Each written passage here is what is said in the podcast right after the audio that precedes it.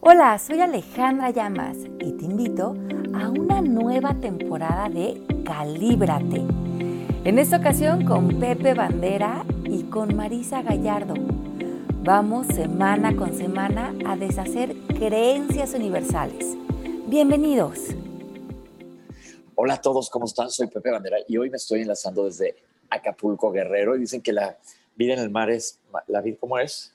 El mar la vida es más sabrosa y la neta sí, pero yo no estoy solo en el mar, en otro mar, en otro lado, estoy contando como un cuento, están Marisa y Ale, ¿cómo están? Muy bien, yo aquí feliz, celebrando la vida, como bien dices, estoy aquí en Miami y sus playas, con Marisa Gallardo, también que vino a dar un brinco a Miami. Así es, feliz. ¿Verdad? Que le hemos pasado muy contentas. ¿Cómo se, ¿Cómo se ha dado uno cuenta en esta vida de la pandemia eh, lo, importante que es la conexión y estar juntos y, abrazarnos y sentirnos, ¿no? Eh, eh, la conexión humana es tan importante. Importantísima, urgía, urgía. Sí. Y pues estamos listos porque acuérdense que cada semana estamos desmembrando, qué palabra más, psicótica utilicé, las creencias que traemos sobre frases que decimos todo el tiempo. ¿Qué decimos ahora esta semana? Hoy vamos a hablar acerca de un fenómeno que nos sucede con una creencia, va como, es como un combo hoy, porque es esta creencia de verme a mí como no suficiente, not good enough, como dicen en inglés, pero también esto pues lo proyectamos al exterior, porque acuérdate que todo lo que nos damos lo damos. Entonces observamos personas o situaciones no suficiente y después viene como muy encandado esta idea de yo puedo decepcionar a otros o otros me decepcionan al no estar en esa suficiencia, en esa expectativa que crea esta olla en la que vivimos de creencias. Entonces hoy, hoy vamos a hablar de esta creencia, otros pueden decepcionarme, yo puedo decepcionar a otros y un poco eh, eh, cómo se cuaja en esta idea de, de ver un mundo insuficiente, ¿no? un mundo en carencia. A ver, yo tengo una pregunta. A ver, vas, Marisa, vas. No, no, yo solo iba a decir, Solo iba a decir que me parece un tema súper interesante porque mucho de nuestro sufrimiento proviene de que nosotros estamos constantemente esperando que los otros hagan, digan, piensen o sientan de determinada manera. Y cuando eso no sucede, que los otros y que las cosas, este, pues entramos en esta desilusión, decepción, entramos en estas conversaciones de qué faltó, qué no hice bien, por qué confié, o sea, todo este rollo. Entonces me parece un tema que va, nos va a dar para mucho. La semana pasada hablamos de que alguien más nos podía hacer daño y eso quedó, quedó claro.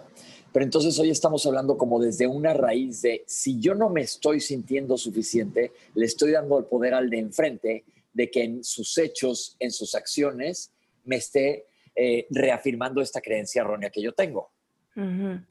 claro. más o menos. Y, y, acuérdate que cuando nosotros establecemos una, una como creencia en, nuestro, en nuestros pilares, digamos, eh, luego ya no, de alguna manera ya no vemos el mundo sin la creencia, porque las creencias establecen una identidad falsa y creemos que vemos el mundo a través de lo que creemos.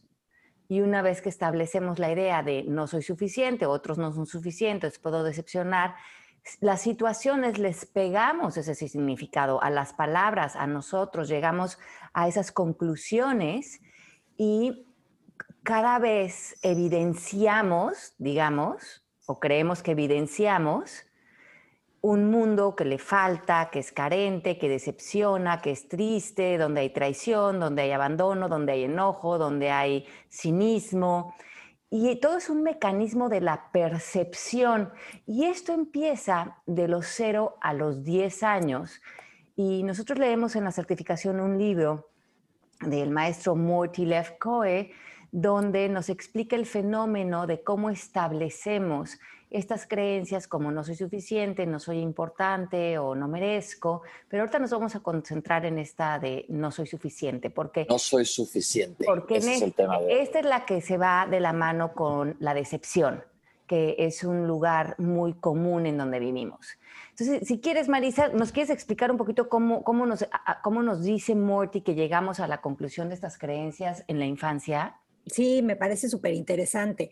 Bueno, como tú bien decías, Ale, todo parte de la visión del mundo que cada persona tiene y hay tantas formas de ver el mundo como personas en él y todas son válidas, ¿no? Entonces, pues como ya dice la frase, no vemos las cosas como son, sino como somos, pues ¿qué crees? Que photoshopeamos la realidad de alguna forma, ¿no?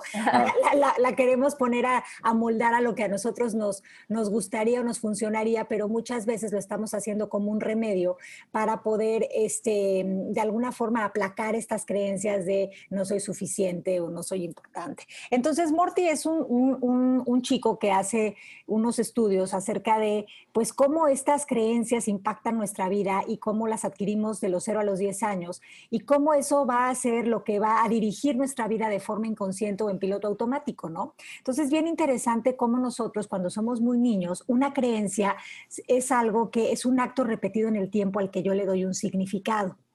Entonces, pues las creencias básicamente tienen que ver mucho con los pensamientos recurrentes. Entonces, si yo cuando soy niño constantemente estoy, em, eh, no sé, ¿no? A lo mejor mi mamá me dice, es que eso no lo deberías de hacer así, lo deberías de hacer de esta manera. Me lo dice un día, pero luego en la escuela me dicen, no, es que, es que borra toda esa hoja porque lo hiciste todo mal y tienes que repetirlo. Entonces, tengo una sucesión de eventos que constantemente me están reforzando la idea de todomal.com contigo. Entonces, es muy probable que yo llegue a la conclusión de ¿sabes qué, Marisa? No eres suficiente porque hagas lo que hagas, nada les resulta suficiente. No te sacas 10, no te felicitan, este, no te dicen todo bien. Eh, siempre es como que tuvieras que estar haciendo un extra para poder demostrar que sí eres, que sí vales. Entonces, este, Morty dice que no nacemos con las creencias, ¿no? Que si tú vas al cunero de un hospital no vas a ver a los bebés con su creencia de no soy suficiente, no soy importante, sino que esto nosotros lo vamos em, de alguna forma concluyendo conforme vamos Em, creciendo y vamos dándole significado a los diferentes eventos de nuestra vida. Entonces, pues para alguien que se siente insuficiente, haga lo que haga, vive en este cuento de la haba que nunca se acaba. ¿Cómo ven? Se me hace muy padre, pero yo me pregunto de dónde sale. Por ejemplo, ayer estaba con mi prima viendo unos chavitos aquí jugar de antier, uno que se echaba literal como foca en tobogán y se volvía a subir 500 veces haber tenido cinco o seis años, y otros tres que no paraban, ya sabes, de los columpios se subían a, unas cosas como juegos, no paraban. Digo, ¿en qué momento adquieres esta inseguridad de decir no soy suficiente? ¿Qué pasa o, o, cómo a esa edad puedes, pues no es que a esa edad a lo mejor no estás muy consciente, moldear, porque como tú dices, un niño en un cunero no tiene ninguna inseguridad, en absoluto. Claro, pero imitas. Imitas. Imitas lo que ves de tus padres y de televisión etcétera. Y, llegas a conclusiones, porque si tú constantemente el mensaje que te están mandando en casa es, eso no es suficiente, deberías de hacerlo mejor, deberías de perfeccionarlo, deberías de...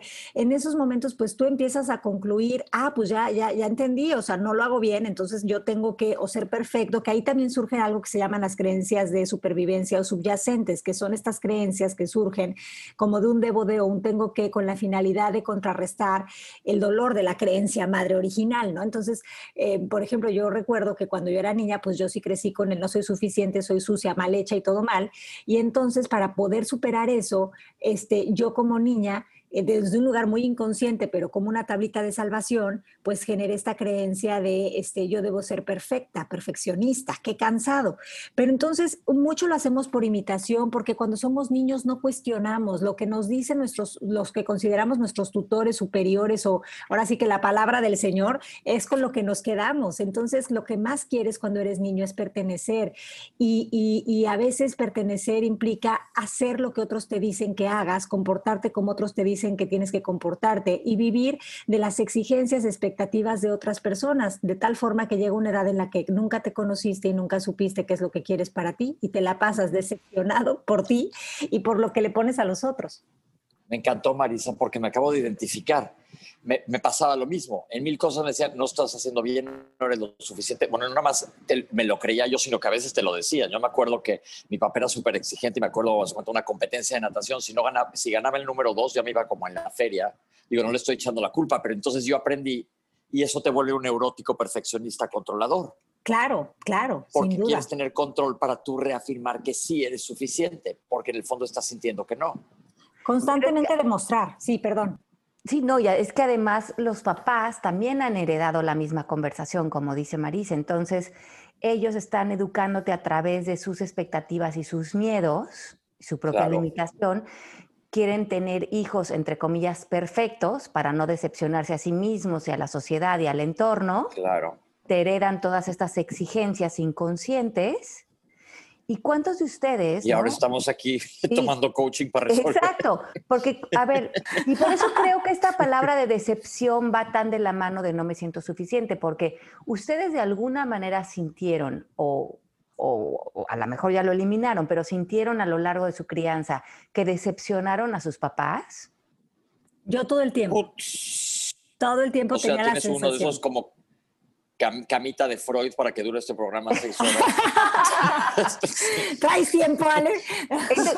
Por eso es que es tan importante la conexión de estas dos creencias, porque si tú sales, como bien decías, Marisa, de tu crianza a los 10 años, sintiéndote como una persona que puede decepcionar a otros y que no estuviste a la altura de ese primer núcleo humano con el que te rodeaste y al que aparentemente tenías que eh, acceder desde una manera triunfante a estas expectativas.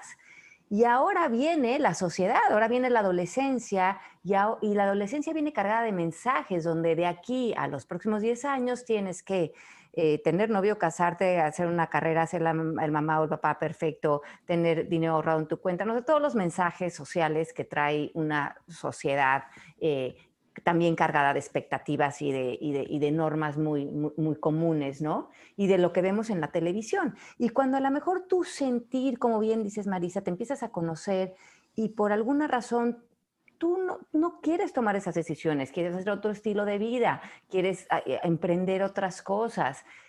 Eh, en el fondo se queda una decepción de, de uno mismo que venimos arrastrando desde la infancia y donde también al proyectarle en otros vemos personas que nos decepcionan, vemos relaciones que nos decepcionan, vemos que si no concluimos proyectos que creemos que son importantes para nosotros, es una decepción más de nosotros, del entorno.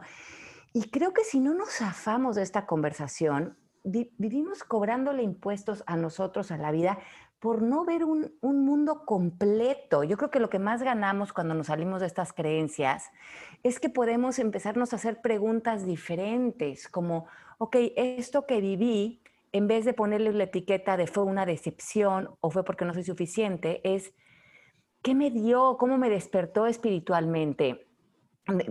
Cómo me impulsó a, conocerme más, a deshacer el programa en mí, porque seguramente al ver decepción, ese programa estaba en mí, lo pude deshacer y ya, no estoy heredando eso a las siguientes generaciones. Pero vivimos en decepción cuando estamos en necesidad. ¿No? Cuando tú necesitas algo ya estás en decepción porque ya estás pensando que eso que necesitas tiene que provenir del exterior, de otra persona, de una situación, de un momento, de un lugar.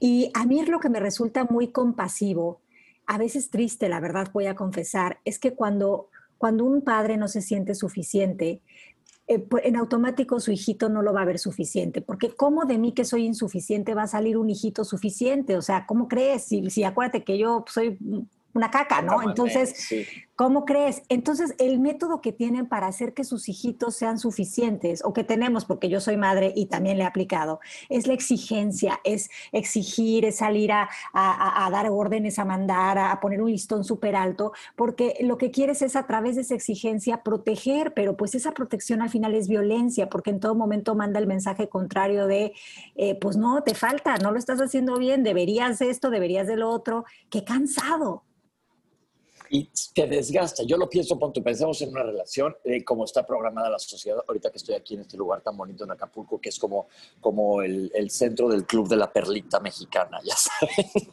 Como que todo perfecto, los niños perfectos, la playa perfecta, todo perfecto. Pero está, cada señora tiene a, su, a quien cuida a sus hijos, su nana, su coche fuera una suburban, todo idéntico, pero ¿qué tal que alguien no cumpla con esas expectativas que la sociedad le está poniendo? Entonces diría, bueno, a mí no me está dando mi marido a lo mejor esto, o mi esposa no me está atendiendo la casa como debería, y todo esto es por compararte con otros o por creencias que ya traes de toda la vida, y eso hace que te sientas menos. Es que acuérdense que, que, vivimos en este mundo que ha sido establecido por un sistema de creencias. Y este sistema de creencias ha estado basado en el, en el ego, en el miedo, en la separación. Y, lo que esto crea es un sentido de competencia, ataque, eh, tengo que conseguir, tengo que validarme, tengo que eh, salir a codazos ante el mundo, tengo que encontrar mi lugar en el mundo, como si no existiéramos ya, ¿no? Si no fuéramos por existir. Pero ese mecanismo del pensamiento en el que fuimos criados arroja como síntoma este tipo de creencias y se establecen en el inconsciente colectivo. Por eso es tan importante hablar de esto, de estas creencias universales, que, de, las que estamos hablando en, este, en, estos programas, porque hay que hacerlas conscientes, hay que, hay, que moverlas a la luz para deshacerlas, porque si no, como bien dices Pepe, ves una comunidad robotizada que en el fondo está operando desde el miedo. El miedo a, me van a rechazar, no voy a ser suficiente, no voy a decepcionar, mi esposa va a decepcionar, tengo que conseguir este dinero, tengo y todo por esa necesidad que hablábamos muy al principio del programa de pertenecer, de, de abrazarnos, de ser queridos, de ser vistos, porque no creemos que ya por como somos, no somos decepcionables, somos seres completos, no hay una falla en nosotros, nos, eh, el amor está ahí, ni siquiera lo tenemos que merecer. El amor está ahí dado para nosotros si podemos cambiar nuestra percepción. Como eh, recalco que esto es una falla de percepción que se puede corregir como un glitch en el Matrix. Exacto. Me imagino como Stepford Wives, ¿se acuerdan de esa película? Donde todo el mundo era perfecto. Ajá. Y alguien de repente dijo, pues yo no quiero cumplir con esto porque, porque, entonces todos los demás lo veían como que era alguien totalmente que está rompiendo esquemas. Pero cuando somos, ahorita lo que buscamos con esto, con esto que estamos platicando, es romper ese esquema, decir, yo ya tengo todo, pero ¿por qué me creo menos? Y la vida me está reafirmando que soy menos a la hora de yo poner exigencias allá afuera de la vida. Y, no romper esquemas por ser rebelde sin causa, sino con una causa que es autoconocimiento, liberación, felicidad, este gozo que venga desde el interior, ¿no? Entonces yo creo que vale la pena eh, hacer esa cruzada, si así lo quieren ver, aunque en el Inter pues podemos romper fidelidades invisibles, eh, acuerdos inconscientes, podemos este, sentirnos excluidos, separados del clan, eh, podemos llegar a experimentar todo eso, pero vale la pena que decidamos vivir una vida con propósito, con intención y, de corazón, ¿no? O sea, creo que el, este, sí puede dar miedo, pero vale la pena porque salir de esa vida robotizada es lo que te hace vivir. Si no, sigues en esta cuestión de, híjole, no tengo la suburban que dice Pepe, ¿qué va a hacer de mí? Entonces quiero conseguir la suburban, pero si entonces llego a la agencia de coches y no me alcanza para la suburban, puta, qué decepción. Este, no, entonces, ¿para qué si me alcanza? Entonces vives así constantemente. Híjole, yo viví muchos años así, que cosa. Oye, pero tengo una pregunta. Ya lo haces consciente, pero ¿qué tal si tú sientes que sí lo necesitas o sí lo quieres? Quiero esa suburban que tiene todo el mundo. Pues como decíamos en el, en el programa que hablamos de necesito tu amor es verdad, o sea, lo necesitas o lo quieres, ¿no? O sea, es como que viene de un lugar distinto. Yo creo que cuando tú te pones la mano en el corazón y dices, esto es algo que quiero y para qué lo quiero, tú, el cuerpo no te va a engañar, o sea, te va a decir claramente si es un guanabí o es algo que realmente es, es, es, es amoroso, es, nato, claro, claro. Claro, se me hace, ok, ya entendimos, ¿y ahora qué hacemos? Para mí yo creo que es muy importante, primeramente, como, como hemos dicho, no hacer consciente lo inconsciente, ver en, todas las áreas de nuestra vida, en el momento presente, cuando se siente una incomodidad en el cuerpo, es que ya estamos en miedo y que estamos en mentira, estamos en falsedad. Y ahí em, irte a, a un clavado más profundo y decir, ¿qué creo que me falta en esta situación? O creo que creo que le faltó al otro y en ese hueco de falta, ¿dónde me estoy contando el cuento de la decepción? ¿No? Porque me estoy decepcionando al no ver un mundo completo. Y creo que aquí es muy importante, ¿no? Empezar a darnos cuenta que podemos ver un mundo en abundancia, que sería lo contrario. Este, este mundo que todo da, que, todo, que toda la gente te quiere querer, que, que tú te puedes amar profundamente, donde justamente no le hace falta nada al mundo, pero es cambiarte los lentes con los que ves y ver si ya estamos dispuestos a eliminar esos lentes y cuando se siente esta incomodidad preguntarnos, en el fondo, ¿qué no estoy aceptando? ¿Dónde estoy pegando una creencia, dónde estoy llegando a una conclusión de a esta persona le falta algo, aquí hay carencia, aquí hay em, una crítica, digamos, y eso que tiene que ver conmigo, porque cuando lo proyectamos, aparentemente lo desplazamos a otras personas o situaciones, pero no vemos que allá hay un espejo y que a lo mejor esta persona está apareciendo como un maestro para que cuando yo vea decepción en él, me dé cuenta que la decepción es algo que vive en mi conversación, que puedo eliminar completamente esa palabra y esa creencia de mi, de mi lenguaje, de mi estado de conciencia, y entonces abrazar otra vez un mundo donde los humanos son inocentes, donde yo soy inocente. Entonces, preguntas importantes. ¿Qué hay debajo de esta incomodidad? ¿Qué miedo puede existir? ¿Qué es lo peor que podría pasar si ahorita no me defiendo, si no ataco, si no critico, si, si, me muevo a la inocencia de ver al otro más allá de su comportamiento y qué, y qué puedo aceptar de esta situación o de mí para volverme a ver completo. Entonces tienes que hacer introspección porque muchas veces puedo decir, ya me siento menos, me siento inseguro, pero ¿cómo lo resuelvo? Ajá.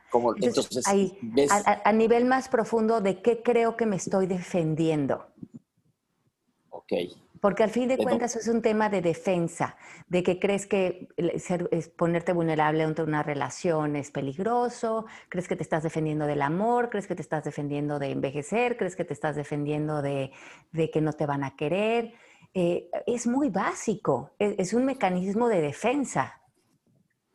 Creo que también nos puede ayudar mucho escucharnos, ¿no? Escuchar nuestro lenguaje interno, nuestro diálogo, el, el soliloquio, ¿no? Porque creo que a veces estamos en, no aceptación del momento presente tal cual es por los deberías en los que nosotros estamos, ¿no? Eh, debería de suceder esto, debería de eh, decir esto esta persona, esta persona debería de comportarse así. Entonces en ese momento hay expectativa y por consiguiente hay una puerta a la desilusión o a la decepción. Entonces creo que cacharnos cuando estemos en no aceptación de la la realidad tal cual es y, y, regresar a nosotros, de qué manera puedo yo este, darme cuenta que lo que es es lo que es y, y, con lo que es es lo que es indicado para mí. Creo que hay que hacernos estas preguntas, hay que hacer pausas en nuestro día a día para poder este, escuchar eso, porque si no nos vamos en el piloto automático que ya está ahí, es como el camino fácil.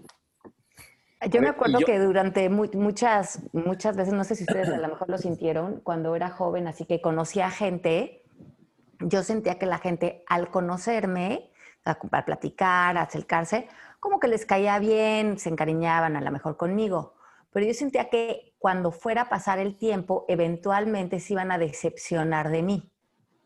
Es como que yo aprovechaba las, mucho las amistades muy al principio porque sentía, eventualmente voy a caer de su gracia o se van a decepcionar de mí y ya no voy a tener el amor de esta persona. Y durante años yo pensé que, o sea, vivía en ese mecanismo y a lo mejor las personas se alejaban de mi vida porque se mudaban de país o porque tenían otro grupo de amistades, lo que sea, pero yo llegaba a la conclusión en mi cabeza es, se alejó porque finalmente, seguramente ya no me lo dijo algo, pero lo decepcioné, no estuve a la altura de lo que esa persona esperaba de mí, digamos. Y seguramente fue un programa que hice desde chiquita, pero era un lugar muy triste en donde vivir porque no podía ver que otras personas ya no estaban en mi vida o, en el escenario de, por, lo que sea, por neutralidad. Pero yo llegaba constantemente a otra vez decepcioné a otra persona. sí. sí. Y es doloroso, la verdad, es, este doloroso cuando lo vives así, pero por ejemplo, en tu caso, Ale, ¿qué te llevó a salir del trance? Un buen día dijiste, ya. Sí, un poco en ese tema, como tú dices, el, autoconocimiento. Eh, eh, es absolutamente cierto que decepciono a las personas, ¿no? Y, pues no, las, me empecé a dar cuenta de, cuando la gente se retiraba de mi vida, como ya no te, quería tener la razón de mi creencia y pegarle, sí, mira, me decepcionó y solo ver las personas que creí que se fueron en mala nota, empecé a ver que las que según yo se fueron en mala nota no tenían nada que ver conmigo, que no es personal que mucha gente se había retirado simplemente porque se había retirado, pero después con el tiempo si me los encontraba les daba muchísimo gusto verme. Es como cuando te retiras la creencia, ya no nada más ves allá afuera lo que refuerza la creencia. Empecé a ver un abanico de miles de personas que venían y entraban a mi vida y que nada eh, reforzaba esa creencia más que mis ganas de querer ver eso allá afuera. Claro, te querías espejear y lo reafirmabas. Y lo, reafirmaba. Y todo lo demás que era neutral un poco, o la gente que le daba mucho gusto verme después, eso ya no lo veía, lo descartaba, porque ah, claro. no me conviene verlo, porque quiero tener la razón, quiero ser la pobre que decepciona, ¿no? Claro, y aparte es que este, eso ya no era parte de tus evidencias. Exacto, exacto. Entonces, y ahí está el programa, ¿no? Del que hablamos. ¿Cuál es el programa? Eso que se repite constantemente en nosotros, esa, esa programación de creencias que creemos que es nuestra identidad. Yo era la decepcionable, digamos, ¿no? En mi, en mi caracterización. Hasta que lo deshaces y, y, una vez que lo deshaces, que ya no, que no es válido para ti, que descartas inclusive la palabra de tu vocabulario, como ya le das la espalda a ponerle atención a eso, empieza a desaparecer de tu estado de conciencia. Una pregunta, pero por ejemplo... Ya no lo vives, perdón. ¿Qué tal si arrancas de yo, yo me merezco esto, yo me merezco esto? Y a la hora de no estarlo recibiendo, estoy reafirmando lo mismo, porque ahí no es que sea una persona, sino pon tú algo material o una vacación o una casa o lo que, o lo que sea. Yo me merezco tal cosa y no le estoy teniendo. Es que yo ya de entrada, este, en mi diccionario personal, la palabra merezco no es una que esté. Porque yo siento que todo lo que existe está sostenido y hablar de merecimiento siento que tiene que ver con una conversación que viene otra vez como de esta dualidad y del ego, ¿no? Desde mi óptica, que no quiere decir que no le funcione a otras personas esta palabra del merecimiento, pero yo creo que cuando tú sabes que eres, todo está dado. Entonces, si no estás recibiendo, recibiendo eso que tú quieres, entonces, ¿de qué manera tú, yo, yo como que lo que a mí me funciona es de qué manera yo me estoy quitando eso a mí, ¿no? De qué manera yo estoy siendo la ladrona de mí, de mí, de lo que quiero recibir. Y muchas veces me doy cuenta que a través de las dudas que, que tengo, que a través de los miedos, que a través de, de, la crítica que, o los juicios que he hecho, me, estoy restando, ¿no? Este, la, la, capacidad de poder recibir esas cosas. Entonces, eh, si realmente es algo que, que quiero, pues eh, entonces hay que alinearse a ello a través de la confianza, la certeza este, y el abrirse a recibir y a sacar cualquier bloqueo mental que me pudiera estar impidiendo ¿no? hacer eso de, esa experiencia una realidad. No sé si me explico. Sí, sí, te entiendo perfecto. Sería mucho aplicar ahora sí a la tía Byron Katie cada vez que me surja esta duda de que yo me merezco tal cosa y no me lo está dando la vida. Claro, porque inclusive hablar, como dice Marisa, de merecer, te trae la sombra de, la, de esa dualidad que es del que no existe la posibilidad de no merecer. Es como que es verte a pues ti por encima de los juicios y, y, por eso hablamos mucho de esta creencia del yo soy, ¿no? De, o esta declaración. Yo soy todo, como dice Marisa, yo soy todo lo que existe y yo puedo eh, ser un canal de, de, los, de, los, deseos de mi corazón, de, de lo que viene mi ser a, a experimentar. Entonces ya tampoco estás en un lugar donde me merezco esta camioneta o no me la merezco. Es que la camioneta ya es, ya eres tú. Ya es, claro. Si, si, por algo necesitas la camioneta, la camioneta va a estar ahí enfrente de ti para recogerte y si no va a desaparecer. Es que no pasa nada, no significa nada, porque tú eres todo lo que hay en el universo y siendo todo, sintiéndote completo, te sientes satisfecho, te sales de estas ideas de merezco y no merezco. Estás como por encima, estás en la unidad a la vez entonces tienes que ver, salirte de esta situación que tú estás viendo de carencia. Exacto. Tienes que porque, al otro lado. ¿Y sabes por qué, Pepe? Porque estás recibiendo en justa medida lo que estás creyendo. Y si tú estás creyendo en la carencia, pues en justa medida estás recibiendo eso. Y, y luego viene la decepción y dices, es que yo merezco más comunícaselo por favor a tu visión del mundo, ¿no? A tus pilares, a tu, o sea, porque claro que, lo, que claro que eso existe para ti, pero ahora sí que gradúa tus lentes para que puedas ver lo que antes no veías. Ubícate, mijo. yo, yo, me doy muchas de estas de Ubicatex, porque sí, claro que la, bueno, la desilusión y la expectativa que, presentes han estado en mi vida. ¿eh? Pero aparte, lo que hay que, reafirmar es que esto es un trabajo constante, no es de un día para otro, así que pongo una varita mágica y ya no voy a sentir esto. Es, yo aplico mucho esa frase que tú nos has dicho, Ale, del fake it till you make it. Y tienes que, es como llegas al gimnasio y no, mañana te vas a caer de bueno. Tienes que echarle tus ganitas. no, Y, sabes que este, es una, es mientras seas humano, ¿verdad? Pues este, estás fortaleciendo el, músculo mental, ¿no? De, la aceptación y de, y, de, hacer que la verdad sea un estado de conciencia en tu día a día. Entonces, mientras seas humano, pues claro que a lo mejor habrá momentos donde digas, no, no, es que ahora sí estoy decepcionado y saben que tengo motivos para estar y hay video de por qué estoy decepcionado y se vale. Pero yo creo que cuando ya tú vas este, en esta eh, conversación de autoconocimiento, también te vas, pues, te vas deshaciendo o desapegando de todas estas conversaciones que antes te instalaban a lo mejor ahí más tiempo. Claro, te quedabas ahí atoradísimo. Sí, y a mí me gustan mucho en este tipo de conversaciones las enseñanzas del Tao, ¿no? Como de mi libro de Una vida sin límites. Y, tiene frases muy lindas, ¿no? Como esta idea de que el que vive satisfecho no le hace falta nada, ¿no? Esta palabra de satisfacción es, una palabra poderosísima. Porque el, que está satisfecho está pleno, está entregado, está, eh, está conectado. Y, en vez de eh, estar usando palabras como decepción, ¿por qué no las sustituimos por satisfacción? Estoy satisfecho con la vida, estoy bien con lo que está apareciendo frente a mí.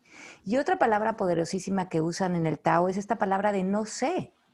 ¿no? Cuando aparece una situación y automáticamente la mente analítica le quiere llegar a una conclusión, es malo, es injusto, no se vale, porque a mí es una decepción ¿Qué tal que nos quedamos suspendidos por unos días en el no sé, no sé qué significa esta situación, no sé qué viene a enseñarme, no sé si es personal, no sé, no sé, no sé, te abre la posibilidad de la transformación, porque una vez que eh, te quedas en ese no sé, por lo menos estás en aceptación y no estás en rechazo, porque en rechazo estamos en ego y en aceptación estamos pudiendo recibir lo que esté apareciendo sin que digamos me gusta, no me gusta, es mejor, es peor, sino es la vida y en ese no sé, puedo rendirme a la vida y ver cómo me conecto, cómo transformo, quién quiero ser frente a esto. Y recupero todo mi poder.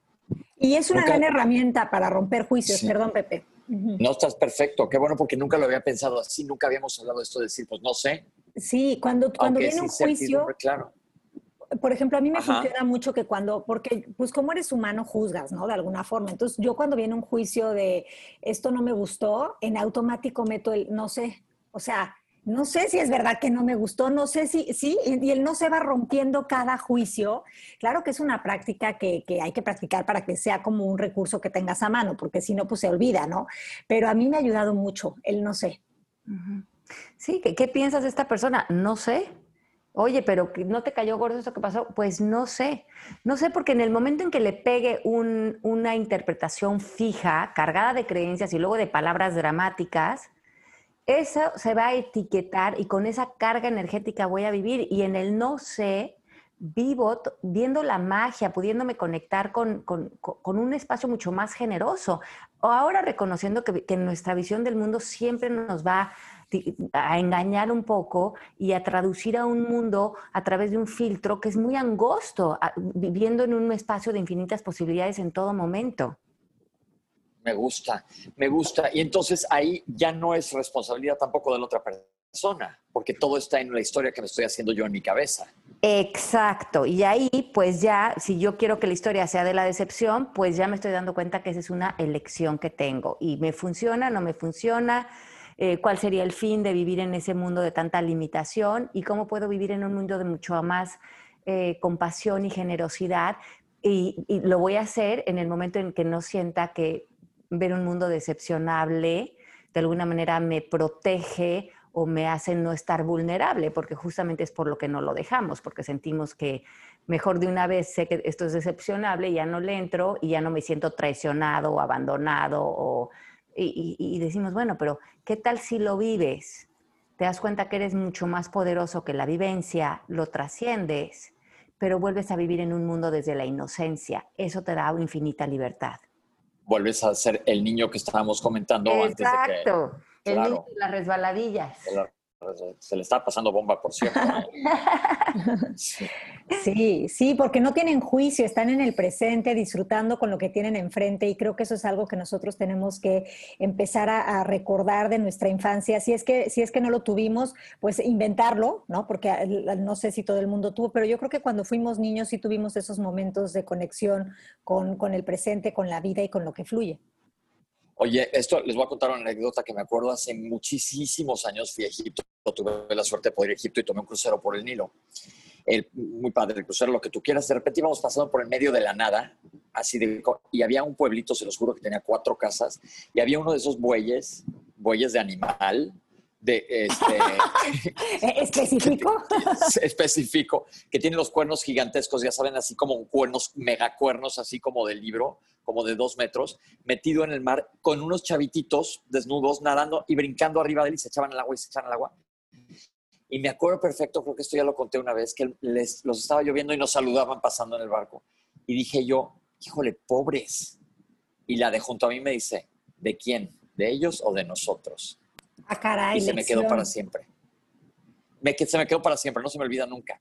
Y hasta ahorita que se lo estoy diciendo me da como cosa, ya sabes, que digo, híjole, cuánta razón tenía ella. Y los niños estaban en ese, viviendo el momento a todo lo que daban felices. y yo poniendo inmediatamente en la situación 15 mil juicios. Claro, no, pero qué poderosa esa enseñanza. Sí. no se va a olvidar nunca. Esto fue hace más de 25 años. Todavía tengo memoria. Nos dejaste speechless. Pero sí, es, es, son de esas cosas que dices, lo que estás comentando, Marisa, se me hace bien interesante. Regrésate a ver cómo ve la vida ese niño echándose del, en el río o el niño echándose en el tobogán. No está con ninguna otra expectativa más que subirse a la escalera y echarse. Claro. Y está pleno en ese momento. Sí, sí, sí, qué rico poder volver a, esos momentos, ¿no? Es que después entra esto que nosotros le llamamos el aburrimiento, ¿no? Y, ya ahí no, este, no vemos que cada momento tiene su semilla, su, su, espacio de presencia, de poder, ¿no? Y nos, nos cegamos. Dime una cosa, y todo esto viene desde ese, desde ese aprendizaje de chico que quiero más, y quiero más, y quiero más, y quiero más, porque ya estamos programados. Pues sí, como que a veces nos enseñaron a pensar que para hacer teníamos que lograr, obtener y conseguir. Entonces, cuando tú no estás subido en la dinámica de tengo que lograr, tener o conseguir, pues sientes que no estás vivo, ¿no? O pues sientes que no estás haciendo lo que los demás hacen. Pero justo se trata de regresar a lo, a lo básico, ¿no? Ya soy, ya tengo, ya todo está aquí. Entonces, más bien toca disfrutar. Y entonces se cambia el motor de la vida, ¿no? O sea, es, es otra energía y voltear a ver lo positivo que si tienes te sirve o es un cliché lo que estoy diciendo? No, por supuesto. O sea, eh, yo no hablo tanto de positivo o negativo, pero voltear a ver lo que te hace sentir en bienestar, en satisfacción, pues claro que, hace que, multipliques más de eso, ¿no? Porque eh, hace que lo aprecies y por consiguiente lo agradezcas y pues tú sabes que esas son unas herramientas poderosísimas para poder seguir trayendo más de eso a nuestra vida.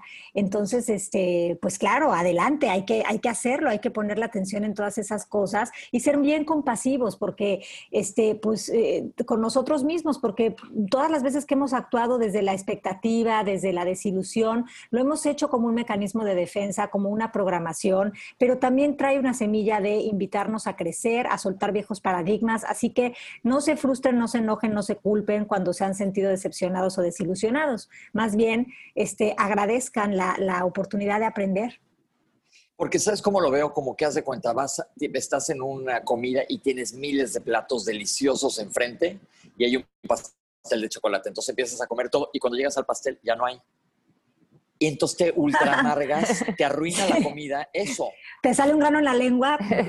Exacto, porque, porque estás queriendo algo que no está o que no te tocaba en ese momento y no estás viendo todo lo que te acabas de comer delicioso. Exacto. y, además creo que te cambia completamente la temática, porque cuando te cuando estás en Navidad y, y, las personas o, no llegas al pastel de chocolate o, no llegas a eso que esperabas en un futuro, pero puedes regresar al presente, eh, regresas a, darte cuenta que todo está en orden, que todo está en un orden más allá de, de, de, lo que tu mente puede comprender y entregarte a ese orden es entregarte también a la vida. Me gusta. Y me cayeron bastante bastantes 20 hoy. No, que es padre, porque hay mil cosas que lo podemos tener enfrente y no nos damos cuenta. Ayer mi prima me dijo una frase, me dice, así como la moneda que cae al cochinito clonk, así te das cuenta de muchas cosas de dónde están saliendo. Y no es que en este momento digamos, ay, qué mala onda mis papás, los, yo decía ayer, los papás no hacen las cosas para molestar a sus hijos. No, no, no, imagínate, ellos, igual estaban en la misma. Este es un tema de heredado. Heredado. Y además su intención siempre ha sido de alguna forma, bueno, no sé si siempre, pero en la mayoría de los casos. En la mayoría de los casos, sí. Ha sido proteger, ha sido darles herramientas para que no padezcamos lo que ellos padecieron. Lo que pasa es que en el Inter pues lo hacen como, lo, como aprendieron y es desde este lugar de, pues, de exigencia, de señorita Rottenmeier, ¿no? De institutriz, de, que, que, que va fortaleciendo en nosotros justo lo contrario. Pero bueno, la intención es lo que cuenta. La intención es lo que, y la intención es que ya se nos está acabando el programa, entonces no sé si tengamos anuncios parroquiales. Bueno, pues nada, los esperamos. Acuérdense que se pueden bajar la aplicación de MMK y ahí pueden bajar las creencias universales de las que vamos a estar hablando aquí en Calíbrate. Y bueno, si quieren también eh, estar con nosotros y reunirse en la escuela del proceso MMK, pues los, los esperamos y vienen muchas sorpresas para el 2021. Muchas. Oye, que vaya que sorpresas, ya llevamos algunas en este 2020, pero tenemos muchas más para el año que Sí, habrá quien diga, ya no, gracias. ya no más sorpresitas, por favor. No, ya no, gracias. Oigan, pues mando un beso hasta Miami y sus playas. Váyanse a comer algo delicioso y ahorita les voy a enseñar a alguien que las quiere saludar ahorita que cerremos esto. Ay, pues yo también les mando muchos besos. Gracias por este podcast. Besos tronados a todos. ¡Mua! ¡Mua! Mamá, los queremos. Visita Proceso MMK para que diseñes tu vida de la mano de tu sabiduría interior. Gracias por acompañarnos.